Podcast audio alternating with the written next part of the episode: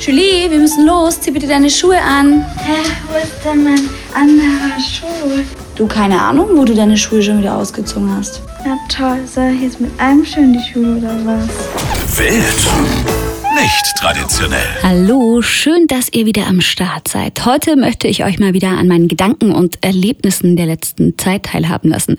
Der Start in den Sommer, der tut auf jeden Fall schon mal sehr, sehr gut, aber irgendwie ist es gerade auch eine schräge Zeit, oder wie seht ihr das? Gefühlt hat es die Pandemie nie gegeben und doch sind wir ja noch mittendrin.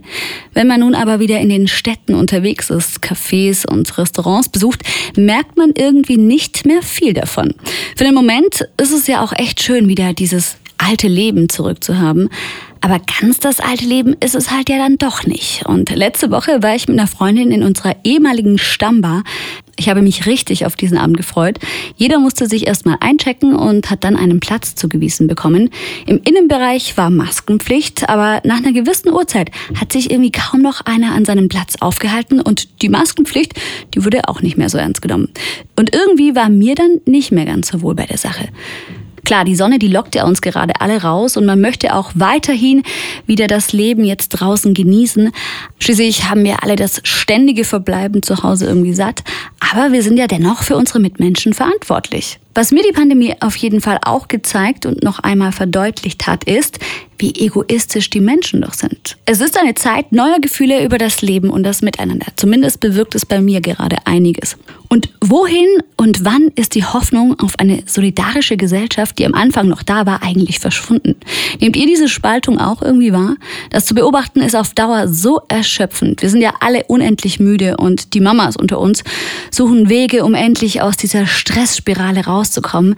Da bereitet es natürlich zusätzlich noch Sorgen, diesen immer tiefer werdenden Riss mit anzusehen.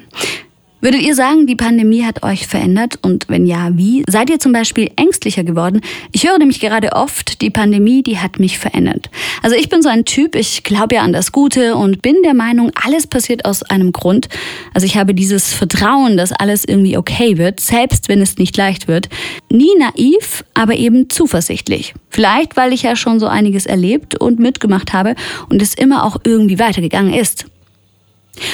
Und was mir auch verstärkt auffällt, ist, über ein Jahr Ausnahmezustand hat bei vielen den Wunsch, wieder mehr in der Natur zu sein, verstärkt. Gestern zum Beispiel war ich auf einem Geburtstag und da waren einige dabei, die ursprünglich mal vom Land in die Stadt gezogen sind und die es jetzt zurückzieht. Manche haben den Schritt auch schon gewagt und manche suchen gerade noch nach einer Möglichkeit.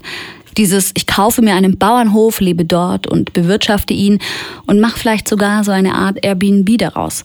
Aber ich muss zugeben, auch ich habe wieder vermehrt festgestellt, wie sehr ich eigentlich das ländliche Leben schätze. Wie viel einem die Nähe zur Natur gibt und wie erfüllt man dort ist und vor allem zur Ruhe kommt. Und apropos Ruhe, habt ihr euch mal länger nur mit euch selbst beschäftigt? Die Schwester einer Freundin, die geht nämlich jetzt in ein Kloster für eine Schweigemeditation. Finde ich eine sehr interessante Sache, denn ich habe schon mal davon gehört und mir sogar Gedanken dazu gemacht, wie es wohl ist, gerade für mich als Quasselstrippe nicht zu kommunizieren. Heißt, da auch nicht mit den anderen zu interagieren. Also anschauen ist nicht drin. Und wer jetzt denkt, ja, dann schreibe ich halt alles auf, von wegen, ist auch nicht möglich. Lesen und Sport übrigens auch nicht. Ich bin gespannt, was sie berichtet, wenn sie zurück ist. Und ich muss gestehen, es wechselt mir auch der Drang, das mal auszuprobieren.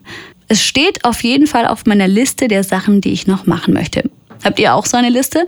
Und wenn ja, was steht denn bei euch so alles drauf? Welche Dinge haltet ihr gerade oder auch sonst für bedeutsam für euer Leben? Ich freue mich über eure Nachrichten an elisa.energy.de und dann macht's erst einmal wieder gut und bis zum nächsten Mal. Eure Elisa.